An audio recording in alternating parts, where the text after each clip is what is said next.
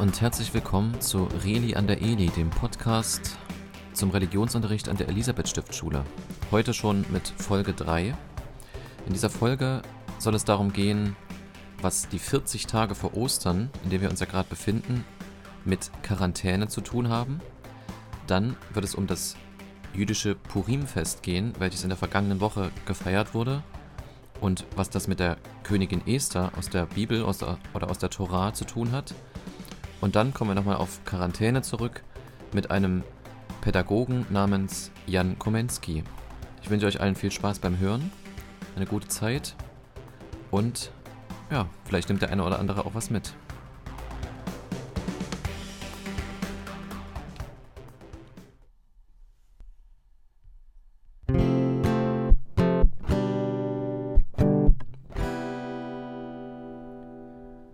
Wir auch schon gleich zu unserem ersten Thema, nämlich der Quarantäne und was Quarantäne mit dieser mit den 40 Tagen zu tun hat. Wenn man so will, ist Quarantäne eigentlich nur eine Übersetzung von diesen 40 Tagen. Jetzt momentan befinden wir uns ja, wie im letzten Podcast gesagt, in den 40 Tagen vor Ostern. Manche sagen auch dazu die Fastenzeit. Und das hatte ich ja letztes Mal erläutert, wenn man eben zurückzählt vom Osterfest. Da kommen diese 40 Tage her. Auf Lateinisch Quadraginta, die 40. Man sagt, dass dieser Begriff von Quarantäne allerdings sogar noch älter ist und auf einen französischen Begriff zurückgeht aus dem 12. Jahrhundert, also 1100 bis 1300, irgendwann in diesem Zeitraum.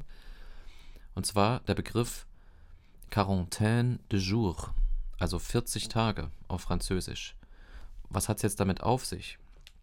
Interessanterweise kommt das wiederum, ich hoffe, ihr seid nicht am Ende total irritiert, aus dem Italienischen und zwar als im Jahre 1374 einem Schiff einem pestverdächtigen Schiff die Hafeneinfahrt verwehrt wurde. Das heißt, es gab den Verdacht, dass an dem Schiff oder bei den Bewohnern, den Mitfahrern von dem Schiff, da wo sie herkamen, sie eben die Pest mitgebracht hatten, also eine schlimme Seuche, eine schlimme Krankheit aus der damaligen Zeit im Mittelalter.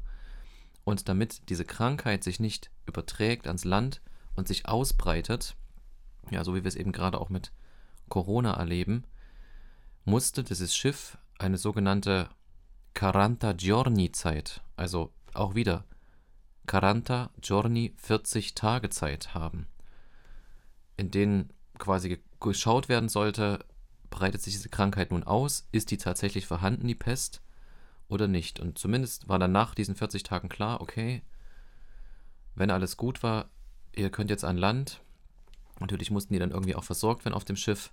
Aber daher kommt sozusagen dieser Begriff und daher kommt auch dieses Verständnis von einer Quarantänezeit, wie wir sie ja auch ja gegenwärtig oft erleben. Entweder wenn man mit jemandem zum Beispiel Kontakt hatte, der mit Corona infiziert wurde oder positiv auf Corona getestet wurde, oder wenn man eventuell auch einfach Symptome hat, Anzeichen wie ja, Halsschmerzen oder diesen Geschmacks- und Geruchsverlust. Da hat man dann eine Zeit, und man sagt ja auch, es gibt freiwillige Quarantänezeit, wo man sich selber bewusst isoliert, um eben andere auch vor Ansteckungen zu schützen. Interessanterweise kommt noch ein Punkt hinzu, das ist ähm, eine Info zu diesen 40 Tagen. Diese 40 Tage, könnte man sagen, sind auch irgendwie religiös oder biblisch eine ganz besondere Zeit. Es gibt zahlreiche Geschichten und Erzählungen, auch in der Bibel, wo die 40 vorkommt, zum Beispiel Mose, der 40 Tage auf dem Berg war, bevor er dann das Gesetz empfangen hat für das Volk Israel. Oder haben wir beim letzten Podcast auch erzählt, Jesus, der 40 Tage in der Wüste war, bevor er dann offiziell seinen Weg und seinen Auftrag begonnen hat. Und es gab aber auch zur Zeit, als das Gesetz entstanden ist im Volk Israel, eine 40-Tage-Zeit nach der Geburt, nach der Geburt eines männlichen Kindes. Da sollte nämlich die Mutter oder die Mütter sollten in eine Art Isolation, also ich nenne es mal eine Ruhezeit für sich zurückgehen. Und die betrug eben genau 40 Tage. Danach wurde dann ein Opfer gebracht und das Kind sozusagen dargestellt, also gesagt wurde, hier, das ist das Kind, lieber Gott, danke für das Kind und jetzt ist meine Zeit der Ruhe vorbei und ich darf dir ja weiter normal in Anführungsstrichen wie sonst auch dienen. Und das ist interessant, dieser Gedanke von diesen 40 Tagen, von dieser Quarantänezeit, dass es etwas mit Ruhe auch zu tun hat, mit Schutz und dass danach, ich sag mal, es geht weiter oder es kann auch etwas Neues losgehen. Und dazu dann aber noch etwas mehr bei unserem nächsten Thema oder bei unserem letzten Thema zu Jan Komensky.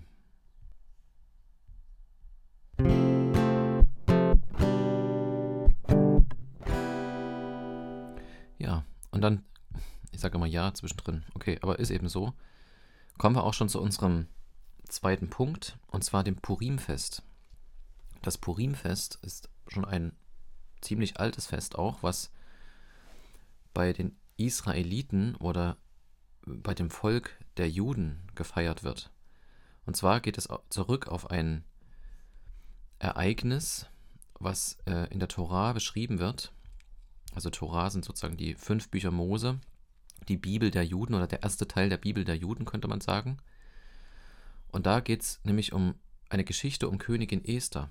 Königin Esther war eine mutige Jüdin. Und sie hat laut Überlieferung den König gebeten, den damaligen persischen König, sie wurde nämlich nach Persien verschleppt, dazu gleich auch noch ein bisschen mehr, dass er das Todesurteil, was einer seiner Minister über alle Juden verhängt hatte, doch aufheben möge.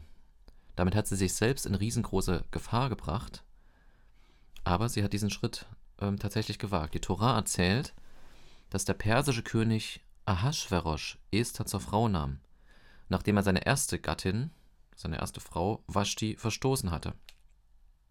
Der höchste Minister des Königs hieß Haman. Er nutzte sein Amt gerne aus und befahl, dass alle vor ihm niederknien sollten. Den Juden gefiel das überhaupt nicht, denn nach ihrem Glauben dürfen sie nur vor Gott niederknien. Aber niemals vor einem Menschen. Esthers Onkel Mordechai hat sich geweigert, sich vor Haman, diesem Minister, niederzuwerfen. Deswegen war Haman ganz schön böse geworden, und aus Rache beschloss er, Mordechai und alle anderen Juden töten zu lassen. Königin Esther, die ja von Mordechai aufgezogen wurde, ähm, hat sich an den König gewandt und hat ihn versucht zu überreden, dass er das, jüdischen Volk, das jüdische Volk doch am Leben lässt. Mit ihrer Bitte hat Esther ihr Leben riskiert, denn ohne die Aufforderung des Königs hätte sie gar nicht vor ihn gehen dürfen. Er hätte die Macht gehabt, sie dafür umbringen zu lassen. Dankbarerweise kam es aber eben anders mit der Geschichte und da möchte ich jetzt mal einsteigen, euch nochmal mit in diese Geschichte von Esther hineinzunehmen. Habt ihr schon mal ein Schloss besichtigt? Schlösser sehen meist richtig toll aus. Oder so sahen sie wenigstens früher einmal aus. Es war mit kostbaren Stoffen und Gold geschmückt. Jeder konnte direkt sehen, hier wohnt ein mächtiger König. Und so sah es auch in Susa aus. In Susa lebte König Ahasveros, der König über Babylon. Eigentlich war das nur sein Winterpalast. Im Sommer hielt er sich meistens woanders auf. Aber trotzdem war der Palast wunderschön. Und das sollte Ahasverosch gerne allen seinen Untertanen zeigen. Er feierte ein großes Fest und lud alle Menschen aus der Stadt Susa dazu ein. Alles war herrlich geschmückt. An den Wänden hingen weiße, rote und blaue Tücher. Auf den Bänken aus Marmor lagen goldene und silberne Polster, und jeder Gast durfte aus dem goldenen Becher des Königs trinken. Alle waren fröhlich. Nebenan feierte Königin Vashti mit den Frauen. Auch sie hatte eine schöne Zeit zusammen. Aber dann kam ein Diener des Königs und sagte, die Königin Vashti soll mit ihrer königlichen Krone und ihren schönsten Kleidern zum König Ahasverosch kommen. Ahasverosch wollte, dass alle Gäste nicht nur sein schönes Schloss, sondern auch seine wunderschöne Frau sehen konnten. Aber Vashti gefiel das gar nicht. Ich komme nicht, sagte sie. König Ahasverosch wurde sehr zornig. Er war doch König. Wie konnte es sein, dass jemand ihm nicht gehorchte? Selbst seine Frau musste ihm gehorchen. Vashti darf nie wieder zum König kommen. Sie soll keine Königin mehr sein, befahl er wütend. Und so geschah es. Aber nach einiger Zeit war der König Ahasverosch nicht mehr wütend, sondern traurig. Seine Diener merkten das auch. Der König braucht eine neue Königin, überlegten sie. Ja, aber es muss eine wirklich schöne Königin sein, die ihm gefällt, erwiderte ein anderer. Sie überlegten noch weiter und schließlich machten sie dem König einen Vorschlag. Lass doch aus deinem ganzen Königreich die schönsten Frauen ins Schloss bringen. Sie sollen hier ein Jahr lang Schönheitspflege bekommen, und dann kannst du dir die schönste von ihnen aussuchen. Ahasverosch war von der Idee begeistert. So kam es, dass kurze Zeit später die Diener des Königs im ganzen Königreich nach hübschen jungen Frauen suchten. Auch zu Mordechai kamen sie. Mordechai lebte in Susa. In seinem Haus lebte seine jüngere Cousine Hadassah, die auch Esther genannt wurde. Seit ihre Eltern gestorben waren, kümmerte sich Mordechai und seine Frau um sie. Aber jetzt kamen die Diener des Königs. Esther ist so schön, wir wollen sie gerne mitnehmen in den Palast des Königs, sagten sie. Ob Esther wollte oder nicht, wurde gar nicht gefragt. Sie musste mitgehen. In der Bibel steht nicht, ob sie sich darüber gefreut hat. Natürlich war es toll, zu den schönsten Frauen des Landes zu gehören und es war bestimmt auch im Palast sehr schön. Aber dort konnte Esther nicht mehr tun, was sie wollte. Sie musste auf die Diener des Königs hören. Sie durfte nicht einfach mal nach draußen gehen, denn jetzt gehörte sie zum König. Und ob sie wirklich die neue Königin werden würde, das war ja noch gar nicht klar. Hier gab es viele Mädchen. Nur eine würde die neue Königin werden. Die anderen müssten dann aber trotzdem ihr Leben lang im Nebengebäude des Palastes wohnen bleiben und dürften nicht mehr raus. Ob das wirklich so schön war? Ich weiß es nicht. Aber ich weiß, dass Esther Gott vertraute. Vielleicht hat Mordechai gesagt, Esther, vertraue auf Gott. Er hat einen Plan für dich. Er weiß, was geschieht, und er ist immer bei dir. Ja, Gott hat auch einen Plan für dich, Gott hat einen Plan für jeden von uns. Vielleicht verstehen wir manche Dinge nicht, aber wir dürfen Gott vertrauen. Und dürfen wissen, dass er uns lieb hat, dass er gut mit uns umgeht. Und mit diesen Gedanken, Gedanken ging Esther mit den Dienern des Königs mit. Mordechai gab ihr noch einen anderen Tipp mit. Er sagte, Sage niemanden, dass du eine Jüdin bist. Das ist besser. Esther gehorchte. Hegai, der höchste Diener, kümmerte sich um die Frauen. Er mochte Esther, und so bekam Esther das schönste Zimmer in dem Frauenhaus. Sie und auch die anderen Frauen bekamen die besten Speisen, natürlich alles nur gesunde Sachen. Sie wurden mit Creme gepflegt. Es ging ihnen wirklich gut. Aber sie durften eben nicht machen, was sie wollten. So eine Schönheitskur ist vielleicht mal für eine Woche lustig, aber Esthers Schönheitskur dauerte ein ganzes Jahr. Mordechai kam jeden Tag am Hof des Frauenhauses vorbei. Er durfte natürlich nicht hinein, aber er fragte immer nach, wie es Esther ging. Dann wartete Esther auf den großen Tag. Andere Frauen waren schon zum König gekommen und er hatte sie angeschaut. Aber anscheinend hatte er noch nicht seine neue Königin gefunden. Und nun war Esther an der Reihe. Sie war bestimmt aufgeregt. Jetzt würde sich ihre ganze Zukunft entscheiden. Wenn du etwas älter bist, dann gibt es auch Dinge für dich, die deine Zukunft entscheiden, oder mitunter auch jetzt schon. Du musst auswählen, welchen Beruf du lernen willst.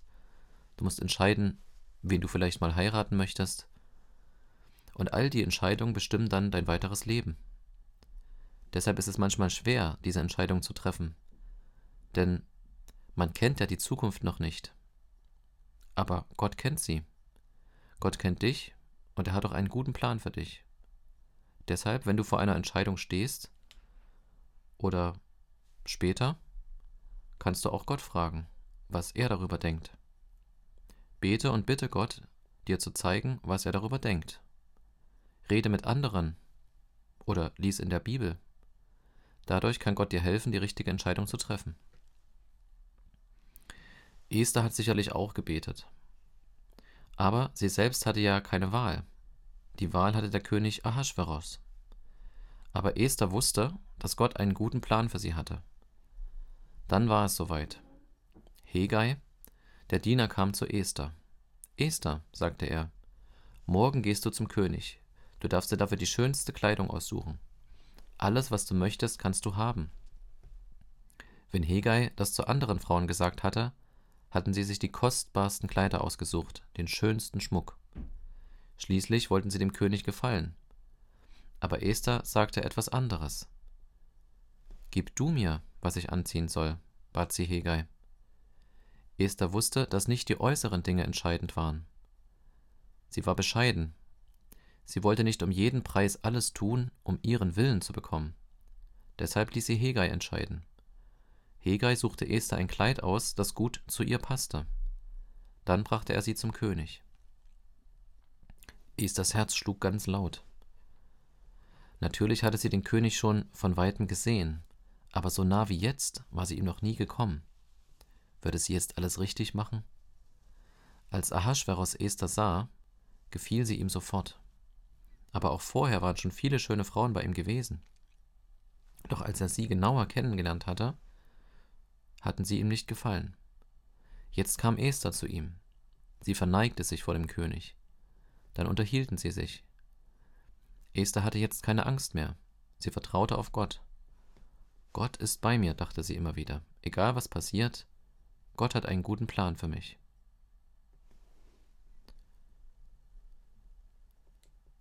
Und so kam es dann, dass Esther durch das Vertrauen und durch ihr Warten und auf die, das Warten auf die Entscheidung des Königs endlich die Entscheidung hörte. Ahasveros entschied sich, Esther, ich mag dich. Ich möchte, dass du die neue Königin wirst, sagte er. Dann nahm er eine Krone und setzte sie Esther auf den Kopf.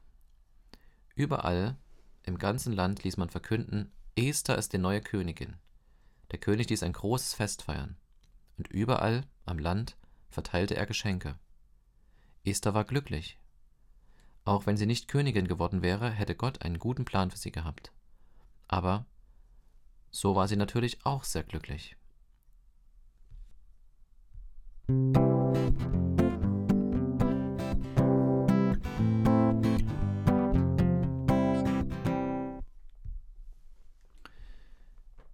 Das war Teil 1 der Geschichte. Jetzt kommt Teil 2. Esther ist jetzt also Königin und Gott hat einen Plan mit ihr. Gott wollte nämlich mit ihr sein Volk retten. Davon haben wir jetzt noch gar nicht so viel gesehen. Und da kommt jetzt Haman ins Spiel. Haman arbeitete für den König. Haben vorhin schon gehört, er war ein Minister.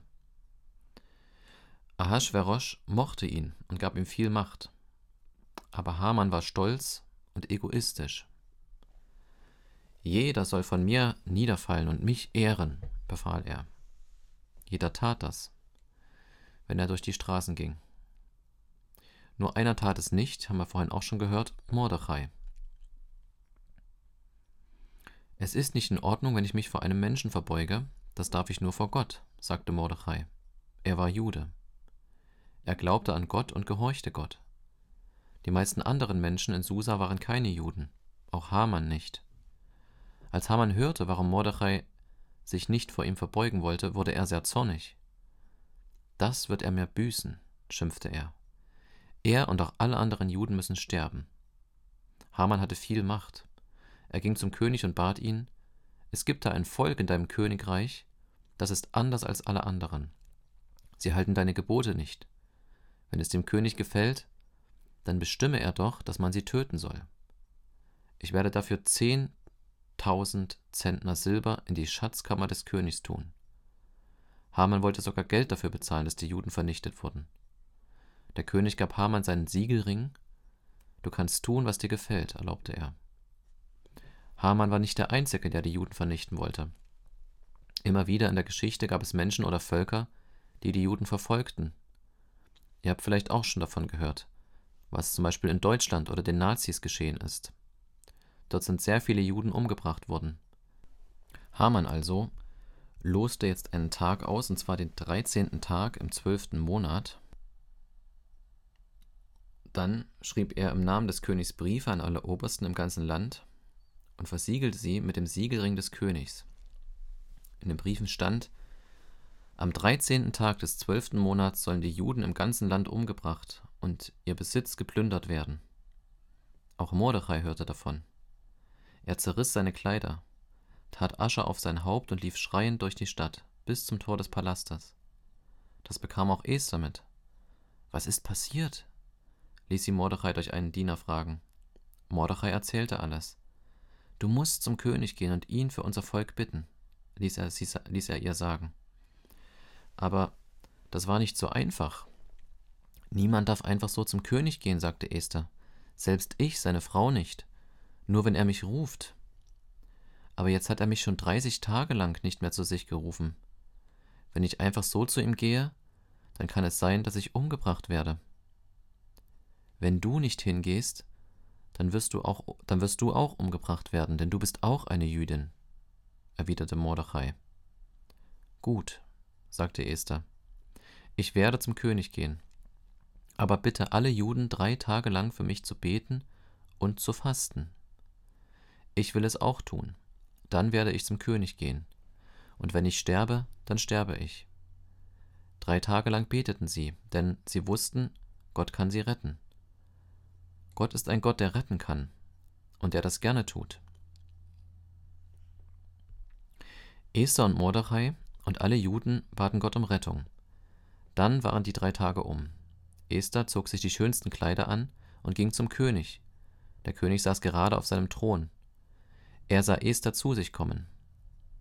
Er hätte sofort Befehle geben können, dass sie umgebracht wird, aber er tat es nicht. Gott wirkte in seinem Herzen und rettete Esther. Statt sie zu bestrafen, streckte der König Esther sein Zepter entgegen. Das war das Zeichen, dass sie zu ihm kommen durfte. Esther trat näher zum König heran. Was kann ich für dich tun, Königin Esther? fragte er. Ich werde dir alles geben, was du willst, sogar die Hälfte meines Königreichs. Aber das wollte Esther gar nicht haben. Sie bat deshalb, wenn es dem König gefällt, dann komme er heute Abend mit Haman zu mir zum Essen. Esther bereitete alles vor, und am Abend kamen der König und Haman. Haman war richtig stolz. Nur er war mit dem König bei der Königin eingeladen. Das war eine besondere Ehre, dachte er. Ahasveros machte sich Gedanken darüber, was Esther wohl von ihm wollte. Was bittest du, Esther? fragte er. Ich will dir alles geben, bis zur Hälfte meines Königreichs. Esther hätte jetzt etwas sagen können, aber sie wollte noch einmal abwarten. Deshalb sagte sie, wenn es dem König gefällt, dann komme er morgen noch einmal mit Haman zum Essen zu mir. Dann werde ich es dem König sagen. So geschah es. Am nächsten Abend kamen Haman und der König wieder zum Essen zu Esther. Als sie satt waren, fragte der König erneut: Esther, worum willst du bitten? Ich werde dir sogar das halbe Königreich geben. Aber Esther wollte kein halbes Königreich. Sie wollte nur gerettet werden, sie und ihr Volk. Und nun bat sie darum. Wenn du mir gnädig sein willst, dann rette mich und mein Volk, denn man will uns umbringen. Der König erschrak. Er konnte sich nicht vorstellen, wovon Esther redete. Niemand wusste, dass Esther eine Jüdin war.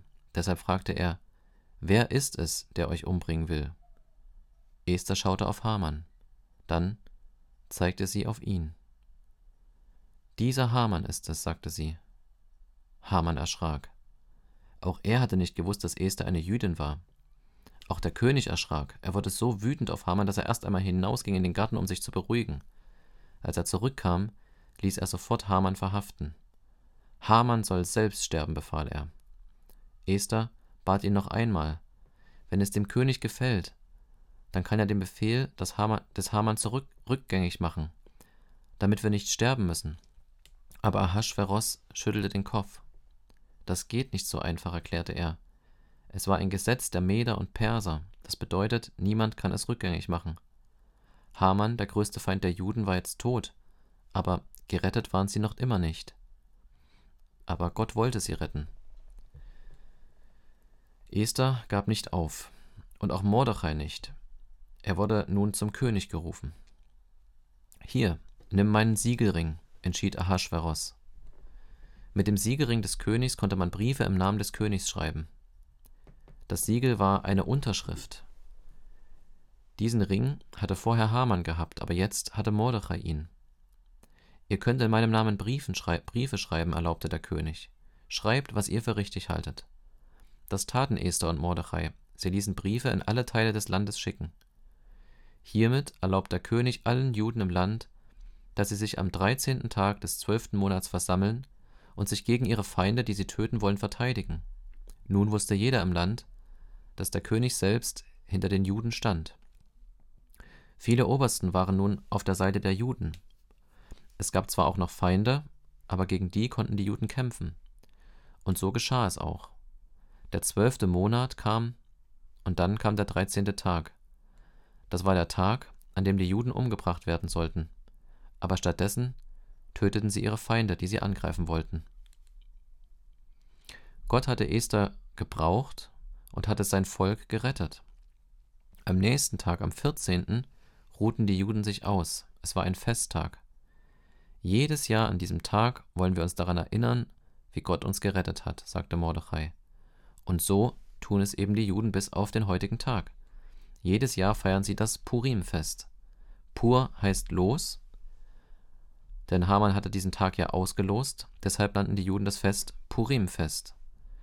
Sie machten sich gegenseitig Geschenke und erinnern sich daran, dass Gott sie gerettet hatte.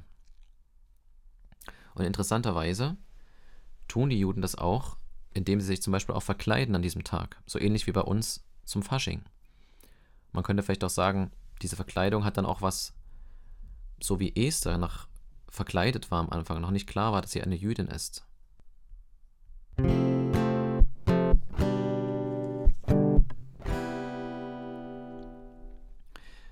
Und damit kommen wir auch schon zu unserem letzten Thema für den heutigen Podcast. Es ging heute mal etwas länger. Und zwar etwas zu Jan Komensky. Vielleicht ist er eher bekannt unter dem Namen Johann Amos Comenius. Er war ein Pädagoge gewesen im 17. Jahrhundert. Man könnte denken, dass ja vor ungefähr einem Jahr, als man nur so ab und zu mal von Corona gehört hatte in den Medien, dass vielleicht die Welt im Januar zum Beispiel 2020 noch in Ordnung schien. Aber auch das ist nicht so. Denn eigentlich kann man sagen, schon seit die Menschheit besteht, gehört die Erfahrung von Not und Elend und Krankheit oder von Seuchen, von sich schnell ausbreitenden Krankheiten, Isolation, Quarantäne oder Flucht, Kerker, Krieg und Tod mit dazu. Und jeder geht auf seine Art damit um. Es gibt zum Beispiel auch viele Leute, Pushkin war so einer, von dem man sagte, dass er in der Quarantänezeit während der Cholera-Epidemie im Herbst 1830 zwei Kapitel von seinem großen Meisterwerk zu Ende geschrieben hat. Oder zum Beispiel eben auch Jan Komensky, der auch ein Werk geschrieben hat während der Pest. Und in diesem Werk schreibt er sozusagen, dass es nicht in erster Linie auf das Äußere ankommt.